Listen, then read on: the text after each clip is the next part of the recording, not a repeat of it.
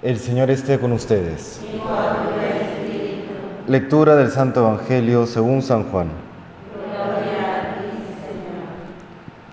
En aquel tiempo dijo Jesús a los judíos que habían creído en él, Si os mantenéis en mi palabra, seréis de verdad discípulos míos, conoceréis la verdad y la verdad os hará libres.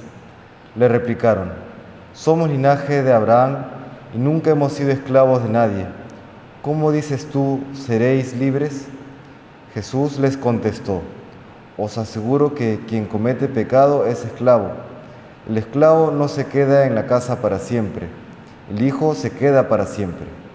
Y si el Hijo os hace libres, seréis realmente libres. Ya sé que sois linaje de Abraham, sin embargo tratáis de matarme porque no dais cabida a mis palabras. Yo hablo de lo que he visto junto a mi Padre, pero vosotros hacéis lo que le habéis oído a vuestro Padre. Ellos replicaron, Nuestro Padre es Abraham. Jesús les dijo, Si fuerais hijos de Abraham, haríais lo que hizo Abraham.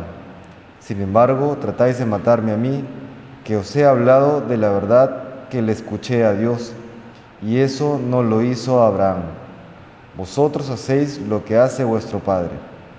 Le replicaron, nosotros no somos hijos de prostitutas, tenemos un solo Padre, Dios.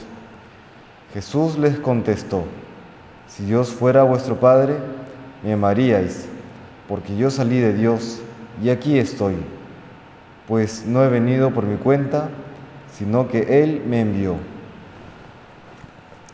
Palabra del Señor.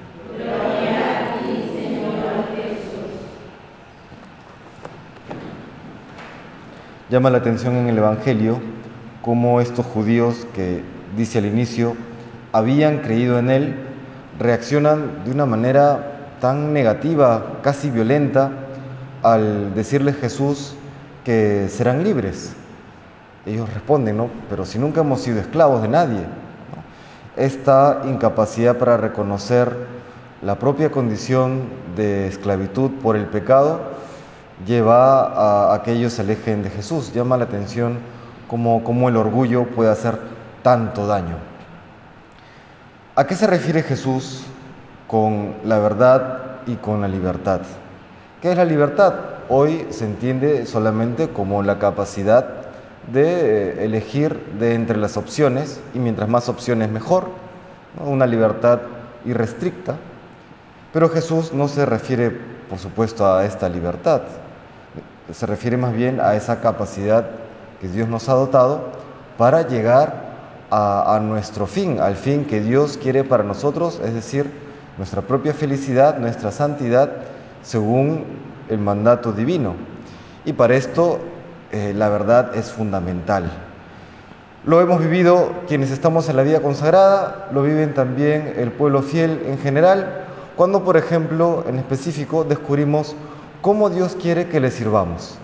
Antes de descubrir qué es lo que Dios quiere para nosotros, andamos por ahí, por el mundo, como dando vueltas, ¿no? buscando alternativas, buscando qué hacer, cómo salir adelante. Pero de pronto Dios irrumpe en la vida y nos muestra con claridad, a veces de golpe, otras veces gradualmente, qué es lo que Dios espera de nosotros.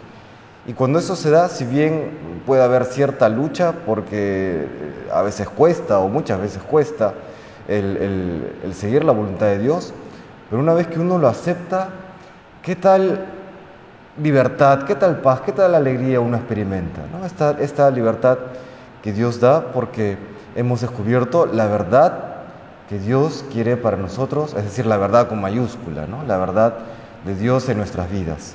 Es por eso que cuando seguimos la voluntad de Dios experimentamos una gran libertad. Y cuando nos alejamos de la voluntad de Dios, es decir, cuando caemos en el pecado, pues aunque entre comillas hacemos aquello que nos apetece, finalmente terminamos siendo esclavos del pecado, esclavos de nosotros mismos, esclavos de nuestros caprichos, de nuestros egoísmos. Qué importante es entonces esta palabra de verdad que el Señor nos viene a revelar, que es descubrir finalmente cuál es nuestro propósito, cuál es el camino que Dios ha elegido para nosotros para alcanzar esa plenitud que todos buscamos. Le seguimos pidiendo al Señor ya en esta etapa final de la cuaresma que nos ayude a erradicar el pecado de nuestras vidas para que descubriendo su voluntad podamos seguirle y así experimentar la verdadera libertad, aquella que nos trae plenitud. Que el Señor nos bendiga.